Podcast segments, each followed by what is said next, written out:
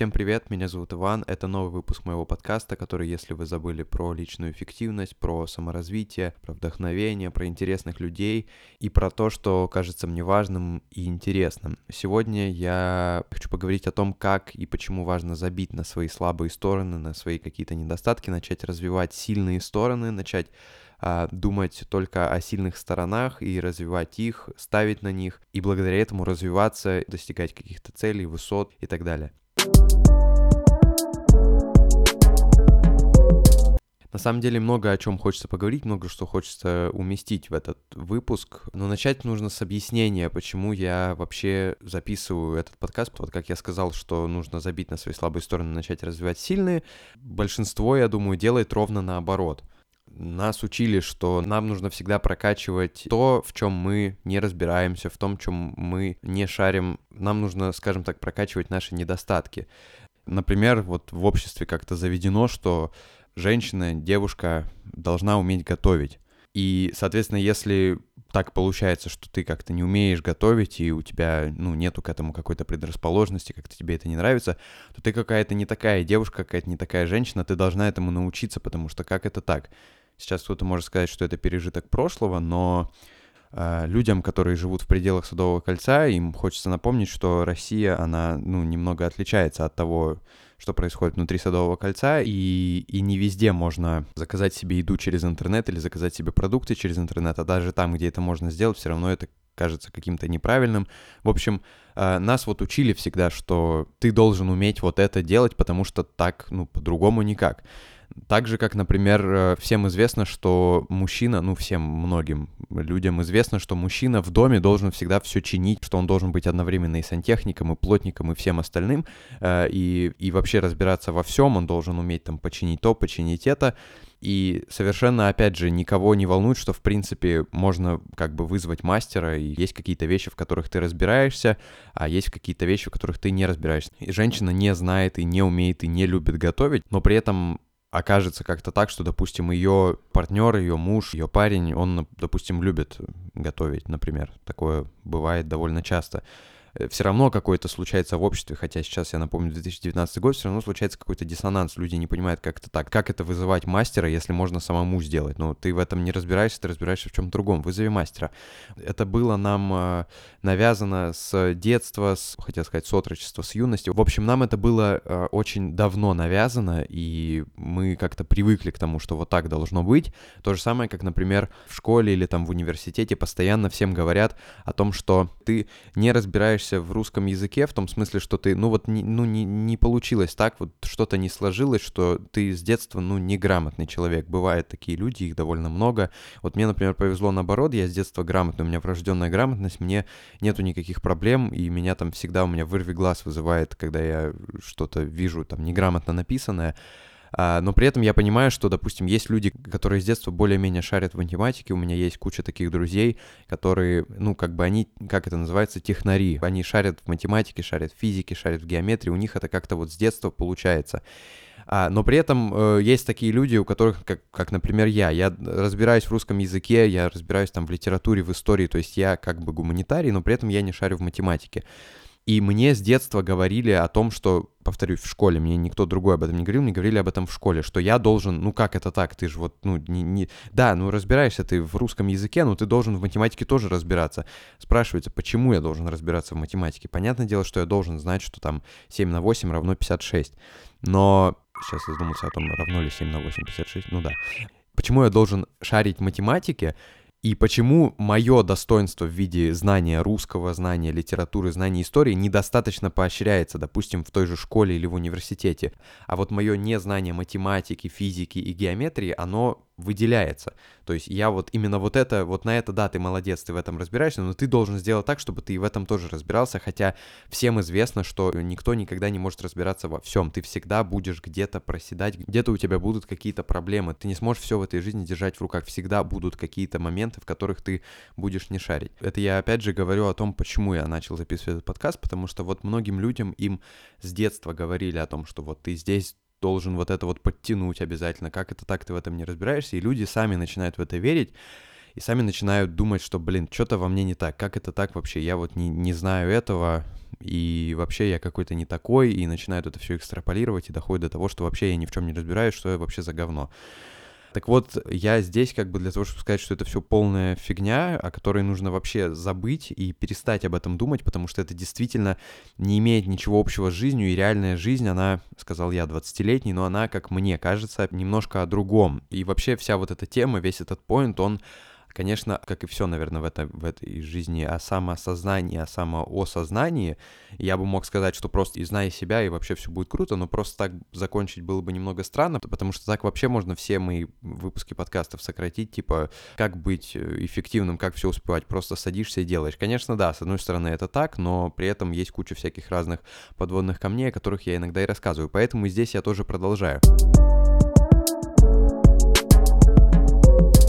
Одна из вещей, которую я бы хотел отдельно выделить, а, это то, что во всем этом принятии своих недостатков и развитии своих достоинств, во всем этом очень важно отношение твоих близких людей, самых близких, э, там, родителей, семьи вообще, потому что часто так бывает, что люди, которые с тобой находятся тоже довольно много и довольно часто, например, те же преподаватели в университете или учителя в школе, они на тебя не влияют я думаю, что сейчас уже для многих это тоже не, не новость, они не влияют на тебя положительно, они влияют на тебя только отрицательно, и они как раз-таки вот это вот э, одна из, мне кажется, проблем э, современной школы, это то, что ей как раз-таки управляют несовременные люди, в ней работают несовременные люди, и вспоминая недавнюю историю с парнем, которого там начали унижать за его прическу, которую он сделал наподобие Златана Ибрагимовича, это известный такой футболист. Тут точно так же и вот с этими историями про слабые и сильные стороны, что ты должен знать там математику. Не знаешь ты математику, ты должен ходить там к репетиторам, должен ей заниматься, чтобы ее знать. Да, ты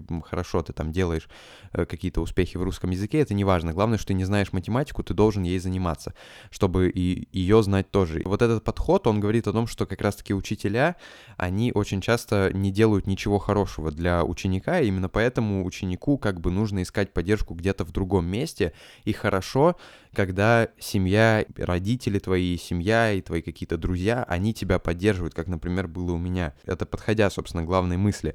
Uh, у меня как-то вот так мне очень сильно повезло, что мои родители и моя семья они никогда, ну, может быть, когда-то это и было, но это было настолько незаметно, то, что я вот запомнил как раз-таки то, что мне никогда не говорили о том, что ты должен сделать это, ты должен заниматься этим, потому что в этом ты не разбираешься, как это так, ты в этом не разбираешься, а вот посмотри, вот он разбирается, а Вася Пупкин в этом разбирается, а ты нет. Почему Вася Пупкин разбирается, а ты нет? Давай иди там туда, делай это, чтобы вообще, что ты нас вообще родителей подставляешь, и вообще, ну, нам стыдно за тебя.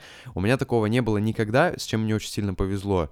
Мои родители всегда поощряли мое какое-то стремление, например, к тому же к русскому, к литературе, к биологии, к чему-то еще, и никогда не, не наседали на меня и не принижали и не унижали меня за то, что я, например, как я уже и говорил, я не разбираюсь в математике, в, в алгебре, в геометрии, в физике, вот в таких технических предметах. То есть я какие-то что-то, я, да, я понимаю, знаю какие-то вещи, но у меня не такой склад ума. И я не помню, чтобы родители, когда я там получал какую-то двойку по алгебре или по геометрии или тройку, я не помню, чтобы они мне говорили. Наверное, когда-то такое было, там, когда мы как-то друг друга не, на, не. Но я не помню, чтобы они мне сказали о том, что вот как это так вообще, иди быстро, исправляй там что-то. То есть они, ну, э, например, э, мой папа относился к этому всегда с юмором. Типа, ну, красава, сын, что, двойку схлопотал и все, то есть, ну, и, и мог там еще сказать о том, что у меня вот вообще-то все было в детстве с математикой нормально. Пап, если ты это слушаешь, привет. Uh, вот, но никогда не было такого, что как это так, вообще иди там на всякие факультативы, занимайся, потому что, потому что как это так. Они с детства, мои родители и моя семья, не только там мой папа и моя мама, вообще моя семья, они меня поддерживали в моем стремлении развивать какие-то сильные стороны. Не говорили, да, ты не разбираешься в математике от слова совсем ты вообще не понимаешь, как это все устроено. Они мне говорили открыто, что да, ты не разбираешься в математике но при этом ты разбираешься в русском языке и в литературе, и там в истории, например, ну и, и вперед, и начинай вот это развивать, и двигайся в этом направлении. И это, как мне кажется, как раз-таки и сформировало вот какое-то такое мое мышление, сформировало его настолько крепко, что я сейчас сам пытаюсь каким-то образом э, эти вот мысли передать другим людям. За что, конечно, спасибо родителям и семье в целом. То же самое, как у меня было, например, э, я учился и долго занимался, в очень, сколько долго, не знаю, очень долго, в общем, я занимался в музыкальной школе, там во всяких конкурсах участвовал, в общем, это было как бы такое мое в детстве, ну, лет, наверное, до 15-16, это было прям одно из таких моих главных э, занятий. У меня э, не было никаких проблем, ну, они были, но они были не критичные. Проблемы со специальностью, их почти не было. Занятия по специальности, занятия на гитаре. С этим проблем у меня не было, но у меня были большие проблемы с сольфеджио. В музыкальном мире сольфеджио — это сродни и математике, и русскому языку одновременно. То есть это как бы э, грамматика и все остальное. У меня были проблемы не только из-за меня, из-за того, что я там как-то не шарил, там были, ну, в общем, другие факторы тоже играли. Но, тем не менее, мне никогда, ну, по крайней мере, вот за исключением, собственно, наверное, преподавательницы по сольфеджио, мне никто не говорил о том, что вот я такой, типа, как ты вообще можешь не разбираться в сольфеджио? То есть все прекрасно знали, да, сольфеджио, у меня там проблемы какие-то, я что-то не понимаю, но при этом, допустим, э, специальность, э, то есть непосредственно игра на гитаре у меня получается хорошо, и все мои преподаватели, семья, друзья, скажем так, ставили на это мое достоинство. Здесь хотелось бы вставить фрагмент интервью Алексея Венедиктова в программе «Еще не Познер», где он как раз-таки говорит в, на вопрос о том, как вообще воспитывать детей, он говорит о том, что нужно говорить им, ну, сейчас сами все услышите. Я думаю, там есть один секрет, который мы не соблюдаем совсем, даже те, кто понимают. А детям надо говорить о том, что в них хорошо. Мы всегда говорим им, что ты не то сделал, ты не так, ты сделай то. А вот что ты великолепен в этом – мы не говорим. И я как все время ловлю себя на том, что надо сказать, что ты великолепен в этом, что ты великолепен. И вот я это говорю всегда. Ты фантастически это сделал, ты великолепен в этом. Да, вот да. в физкультуре ты великолепен, ну, биология, ну, ну, ну, ну нельзя. А, но вот мы не хвалим их, мы не хвалим их за их великолепие, они великолепны. А вас кто хвалил в детстве? Да никто.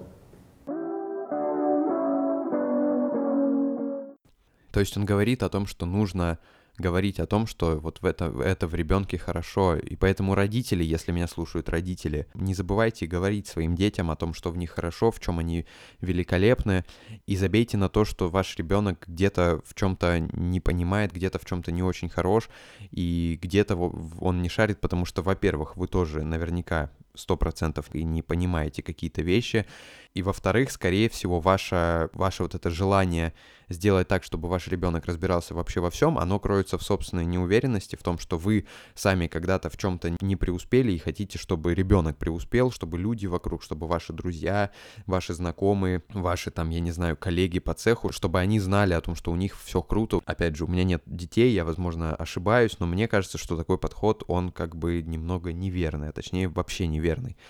И мысли более умных людей, например, того же Алексея Венедиктова, мои мысли подтверждают в том числе. О чем еще хотела сказать? Хотела сказать о том, что несмотря, что я здесь вот такой говорю о том, что нужно там понять свои достоинства, принять свои недостатки, и что вот нужно это сделать, на самом деле я отдаю себе отчет, потому что я сам в данный момент прохожу сейчас через это, что это очень сложно. То есть прям серьезно, это действительно сложно. Причем изначально я думал, что принять свои недостатки намного сложнее, чем понять свои достоинства, потому что, ну, принять и сказать себе, да, вот в этом я не разбираюсь, это сложно даже, может быть, психологически, а понять свои достоинства, ну, что тут понимать, типа, очень легко. Взял, ну, вот в этом я разбираюсь, вот в этом я крут, вот и буду вот этим заниматься. На самом деле, конечно же, это не так. И принять свои недостатки, и понять, и подчеркнуть, и выделить свои достоинства одинаково сложно, потому что, опять же, я прохожу этот путь прямо сейчас, сейчас. И вот как раз вот у меня сейчас проблема именно с пониманием моих достоинств, потому что я не могу а, в точности и до конца быть уверенным, например, в том, что я в чем-то хорош, потому что с недостатками более-менее как бы все понятно. Ну, например, что я, я там точно знаю, что я не силен в спорте, но, например, знаю, что силен в музыке, или что я, например, э, силен в литературе, там, в истории, в русском языке, как я уже и говорил, но не силен в математике. Но, например, когда дело касается творчества, а силен ли я в написании текстов. Кто-то там, мои друзья, мои знакомые, просто какие-то подписчики говорят, что да, у меня неплохо получается писать. Но, может быть, я силен в говорении и в высказывании своих мыслей в устной форме. То есть вот как подкаст я сейчас делаю, потому что мне тоже э, достаточное количество людей пишет о том, что у меня круто получается высказывать свои мысли в устной форме довольно неплохо. И вот этот момент, то есть в, как понять, в чем в чем я лучше, а в чем я хуже, а как еще определить, на что мне тогда нужно забить, а что нужно прокачивать, или нужно взять и то, и другое, и начать заниматься и тем, и другим одновременно, а хороший ли это подход, потому что я никогда не смогу тратить одинаковое достаточное количество времени для того, чтобы заниматься этими вещами. То есть вот в этом есть какой-то небольшой, э, небольшая проблема, я, то есть, до конца не понимаю, поэтому а, это своего рода, типа, предостережение, что не думайте, что это просто, и на самом деле принять свои недостатки, не формировать вокруг себя иллюзию какую-то о том, что на самом деле, там, может быть, я в этом не так неплохо. Нет, нужно говорить, что да, я не разбираюсь в математике, я не умею находить, э, не знаю, логарифмы. И при этом, при всем, еще и понимать свои, поднимать и подчеркивать и выделять свои достоинства, это тоже довольно сложно, поэтому я вас предостерегаю и говорю о том, что не думайте, что это будет просто, это то, что займет у вас какое-то количество времени. И опять же, причина, почему я записываю этот подкаст, она еще и в том, что я заметил, что когда я записываю подкаст на какую-то тему, я в этой теме начинаю разбираться еще и лучше сам. То есть я в этом плане немножко эгоист, потому что да, я когда записываю подкаст, я думаю не только о вас, я думаю еще и о себе, о том, что мне будет полегче в чем-то. Важный момент еще и в том, что как только ты знаешь и признаешь, без всякого кокетства, ты знаешь свои слабые стороны, их признаешь, в этот момент ты становишься неуязвимым. Здесь можно привести фразу, то, что там, если у тебя есть самоирония, ты неуязвим. Тут конкретно еще и не только про то, что вот именно нужно уметь над собой смеяться, что, безусловно, тоже очень важно, но тут разговор именно о том, что если ты знаешь, что ты действительно там в чем-то не разбираешься, и ты об этом говоришь в открытую, и ты говоришь о том, что у тебя есть какие-то недостатки, в этот момент ты становишься неуязвимым человеком, потому что, например, если мы говорим о хейтерах, то они ничего не смогут сказать там тебе или написать какой-то гневный комментарий после того, как ты сам укажешь на свои недостатки, скажешь, да, я не разбираюсь в этом, здесь я напортачил, здесь я сделал неправильно, здесь я облажался. И они не будут выглядеть в глазах других людей круче, а это, напомню, одна из основных причин, почему люди пишут гневные комментарии, потому что они хотят выглядеть в глазах других людей какими-то крутыми ребятами. А, потому что будет э, эффект, ну, типа, ну, чувак, да, он же сам только что это сказал, типа, зачем ты повторяешь за ним? А если мы говорим о себе, а не о хейтерах, то ты просто не будешь тратить время на обдумывание, на перемалывание своих собственных косточек, на самоедство, не будешь постоянно думать о своих каких-то недостатках, а будешь думать о том и только о том, как улучшить свои достоинства еще сильнее, как сделать себя и свои навыки, и свои скиллы еще лучше. But what if the path to success was simple and attainable for all of us? What if it was as simple as identifying and building on our own strengths and those of others and not their deficits? This is how I view my life, how I view other people, how I view communities. I look at their strengths and not their deficits. And in fact, John McKnight and John Kretzman from Northwestern University, they pioneered and telegraphed this strategy of identifying your strengths and assets and mobilizing them. And they have found that it's been a recipe for success. Это фрагмент выступления Венделин Слассера на TEDx, где она как раз и говорит о том, что что если путь к успеху заключается именно в том, чтобы вот ставить и развивать свои достоинства и смотреть на достоинства других людей, а не на их недостатки. И что если не смотреть на свои недостатки?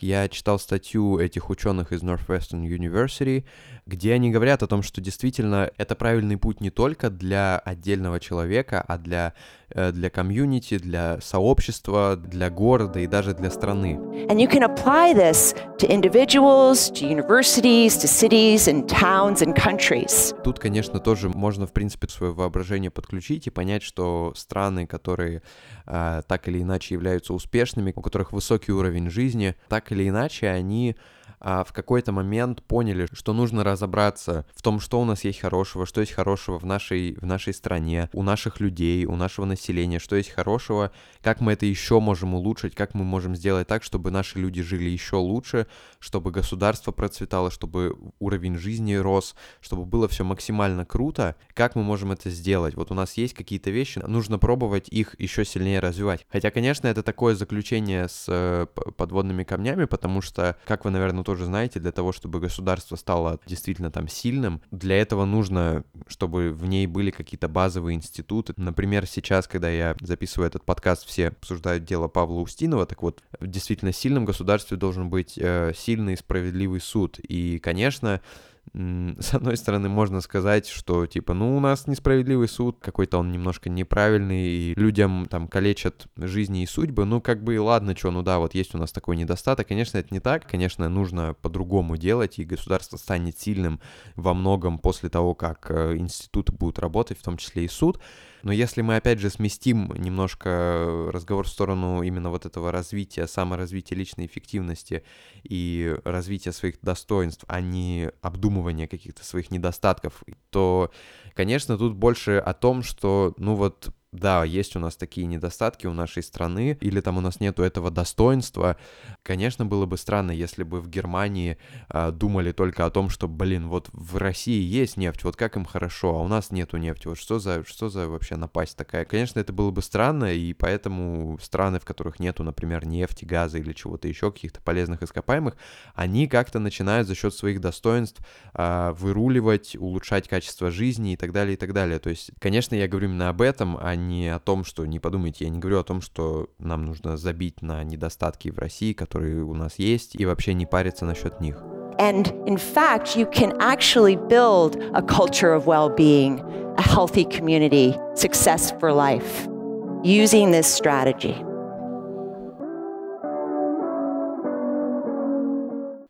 Возвращаясь еще раз к моменту про самосознание и самоосознание, есть такая мысль, которую я тоже разделяю, о том, что твои недостатки — это твои достоинства, и наоборот. And that's what my talk's about today. It's about the idea that you can move from having shame in your life because you absolutely have some. The alternative is being a psychopath who never takes in outside information. And instead move to doing life by your strengths because we should be measured by what we can do Это фрагмент э, офигенного выступления Бена Фосса на все том же TEDx. Ссылки на источники, которые я использовал при подготовке этого подкаста, я оставлю в описании. Но вообще, Бен Фосс дислексик. Дислексик — это, цитата, избирательное нарушение способности к овладению навыками чтения и письма, при сохранении общей способности к обучению, в общем, а, ты не можешь, например, на слайде написана какая-то информация, ты не можешь ее переписать себе, и у тебя будут проблемы с а, нарушением последовательности там букв и так далее, и так далее. Ты не можешь, например, читать, при этом ты, разумеется, умеешь там говорить и все остальное. В общем, он дислексик, и он говорит о том, что а, как-то он пришел к, к врачу, и они там провели какие-то тесты, и она сказала, что чувак, ты, да, ты, ты по-настоящему дислексик. And she's like, okay, um, I don't know how to tell you this, but uh, you're really dyslexic. он говорит, круто, ну, круто, что я дислексик, это, ну, это, это тот, кто я есть, и она ему начинает пояснять, что, как бы, чувак, ты принадлежишь к небольшому проценту людей, которые не могут считывать информацию, входящую в, в них, то есть из, извне. И он говорит, ну, круто, как бы, что, ну, то есть это, это тот, кто я есть, и это действительно круто. That, that, that's good news. And she's like, good news. I'm like, yeah, no, no, that, that, that's good news. Like, yeah, okay, good. That, that's who I am. And she's like, well, you're in the bottom 15th percentile when it comes to reading in the general population. She's like trying to clarify that this is generally not good news. И, конечно, его выступление во многом про принятие себя, а не только про то, что круто быть дислексиком. Я думаю, что это не круто. И плюс он говорит очень важную мысль о том, что нас должны мерить, и мы должны измерять друг друга по тому, что мы можем делать, а не потому, что мы не можем делать. И это очень правильная мысль, которую я просто не могу высказать так складно, но конкретно именно об этом я и говорю, о том, что нужно и себя, и других людей а, измерять именно потому, что они могут делать. Потому что очень просто говорить о том, что этот не может делать это, этот не может делать это, я не могу делать это, потому что сто процентов каждый из нас что-то в этой жизни делать не может. Но это не повод для того, чтобы мерить себя и других людей по этому параметру. Нужно мерить себя как раз-таки потому, что вот да, я могу делать это, я могу играть на гитаре, я могу более-менее складно писать, я могу более-менее говорить о разных вещах, которые мне интересны, даже когда передо мной стоит микрофон, и я сижу на стуле дома, и это, возможно, со стороны выглядит немного странно. Да, я могу вот это делать, я в этом, возможно, хорош. У меня есть друзья, которые хороши в технике, которые разбираются в физике, которые разбираются в математике. У меня есть семья, кто-то разбирается в строительстве, кто-то разбирается в автомобилях. И это именно то, как мы должны мерить друг друга — и себя в том числе, потому что так мы наконец-то научимся быть счастливыми и просто принимать, действительно принимать свои недостатки и ставить и развивать свои достоинства. Еще одна мысль, которую я считаю нужно сказать, это то, что большинство людей, они переживают, и это совершенно нелогично, но это так и есть. Люди переживают и парятся по поводу своих недостатков, но они не делают ничего, чтобы это исправить. И как бы возникает вопрос, зачем переживать, потому что это, ну, как бы э, просто нелогично. При этом люди все равно продолжают париться на этот счет, вгонять себя в какую-то тоску, переживание, но не пытаются ничего с этим сделать. И как бы, с одной стороны, правильно, что вы не пытаетесь ничего с этим сделать, но тут мысль не в том, что нужно просто не пытаться ничего сделать на этот счет, но при этом продолжить париться. Тут именно о том, чтобы вообще не париться, не, не думать об этом и так, ну, принять свои недостатки, принять их, э, сказать, да, окей, я в этом не разбираюсь, и при этом жить дальше, развиваться дальше, делать что-то дальше опять же, приведу пример. Я всю жизнь знаю, что, ну, как всю жизнь, когда я начал там ходить в школу, например, я узнал, что я не разбираюсь в математике, и мне говорили о том, что я в ней не разбираюсь, мне говорили о том, что у меня с ней проблемы, и в те моменты у меня просто, ну, было, видимо, ну, я не был так уверен в себе и так далее, и я сидел над тетрадкой и думал, сейчас, блин, надо делать, короче, ну, так не хочется, или там ты пытаешься делать через силу, у тебя не получается, ты психуешь, и ты прям реально, то есть ты, ну, ну ты думаешь уже, господи, когда же это закончится, закончится. Как бы ты ни старался, ты все равно не станешь там, допустим, крутым математиком, если ты, если у тебя с детства нету к этому какой-то тяги, какого-то таланта, но при этом ты все равно мыслишь навязанным обществом параметром, и получается, что ты ненавидишь это с каждым разом еще сильнее, а у тебя все равно ничего не получается, потому что, ну, ну невозможно в, во всем разбираться, невозможно во всем быть хорошим, и у тебя еще сильнее формируется не любовь к этому, допустим, к математике, у тебя еще сильнее не любовь к себе, потому что тебе сказали, что ты должен это сделать, непонятно почему, но ты должен, но ты ничего с этим не можешь сделать, и просто сидишь, смотришь в потолок, в стену, в тетрадку, и с каждой минутой, с каждым днем все больше не любишь себя и думаешь о том, что же я в этой жизни делаю неправильно, а так как это происходит, как правило, с детства у людей, и у них формируется вот это мышление, что если ты в чем-то не разбираешься, первое, что ты должен сделать, это что-то с этим сделать и обязательно начать в этом разбираться. А на самом деле первое, что нужно сделать, это принять это, сказать себе «да», я без всяких там иллюзий, без прочего сказать «да», я в этом совершенно не разбираюсь, окей, попробуем заняться чем-нибудь другим, возможно, в чем-то другом я разбираюсь. Как только найдешь то, в чем ты разбираешься, начать действовать там с удвоенной, с утроенной силой. So what should we do, Gary Vee? Let's wrap this up. Yeah, what should we do? What should people do? People should fucking stop complaining. Right. People Good- should figure out who the fuck they are. Good call. People should not listen to America propaganda of fixing the shit they suck at. They should be tripling down on what they're good at. Это фрагмент интервью Герри Вейнерчика, о котором я много говорил в подкасте. Фрагмент интервью Джо Рогану, это такой известный, он тоже ведет свой подкаст, один из самых популярных в мире, и плюс он ведущий, насколько я понимаю, UFC, в общем, тоже довольно известный и крутой чувак. Он спрашивает у Герри Ви, что, что вообще люди должны делать, и Гэри, он помимо того, что я, в принципе, уже и так до этого говорил, и этот подкаст, в смысле подкаст Джо Рогана и Гэри Ви, одна из причин, почему я записал несколько выпусков подкаста в разное время, он еще говорит правильную мысль о том, что ты должен быть компетентным и разбирающимся в разных сферах, но при этом, если ты сейчас человек, который слушает настолько удачлив, что он хорош в том, что он любит, тебе нужно стать абсолютно узко, узконаправленным и мыслить вот только в этом направлении. И я абсолютно согласен, при этом, опять же, я не отрицаю, что нужно разбираться во многих вещах. Я стараюсь читать, смотреть и изучать разные сферы, и мне много что интересно, но конкретно, когда дело касается вот именно какого-то а, дела, какого-то занятия, это тот подход, который я использую, то есть я принимаю свои недостатки и э, кручу, и ставлю, и вообще развиваю свои достоинства.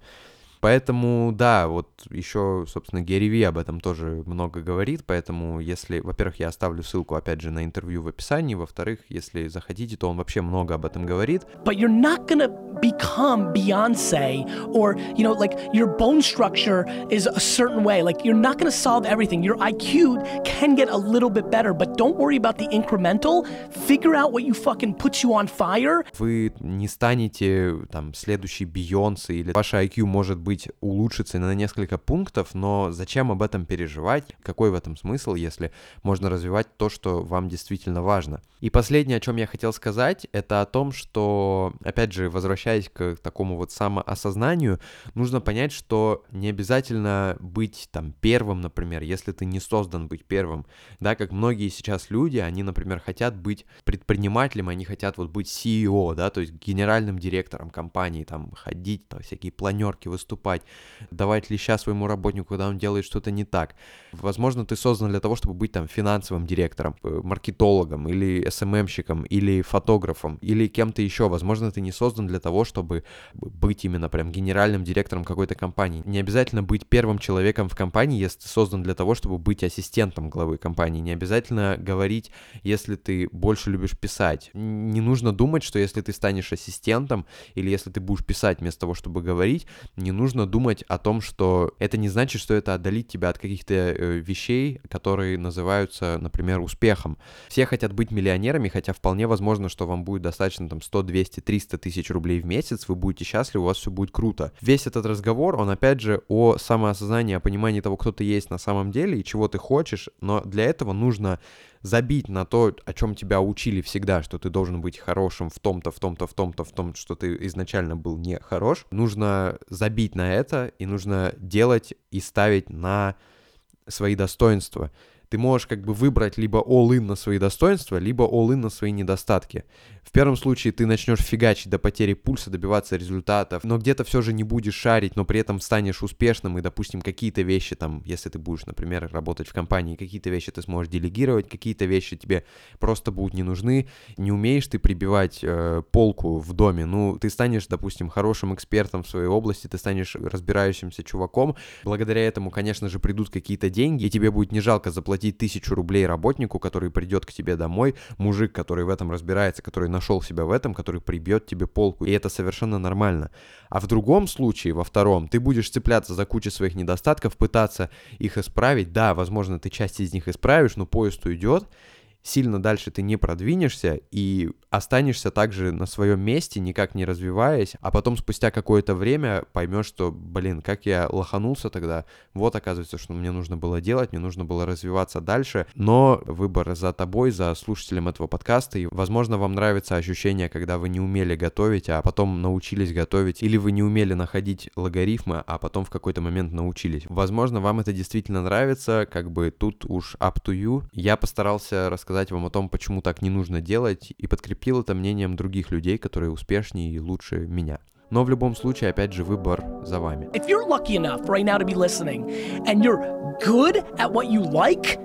Become tunnel fucking vision.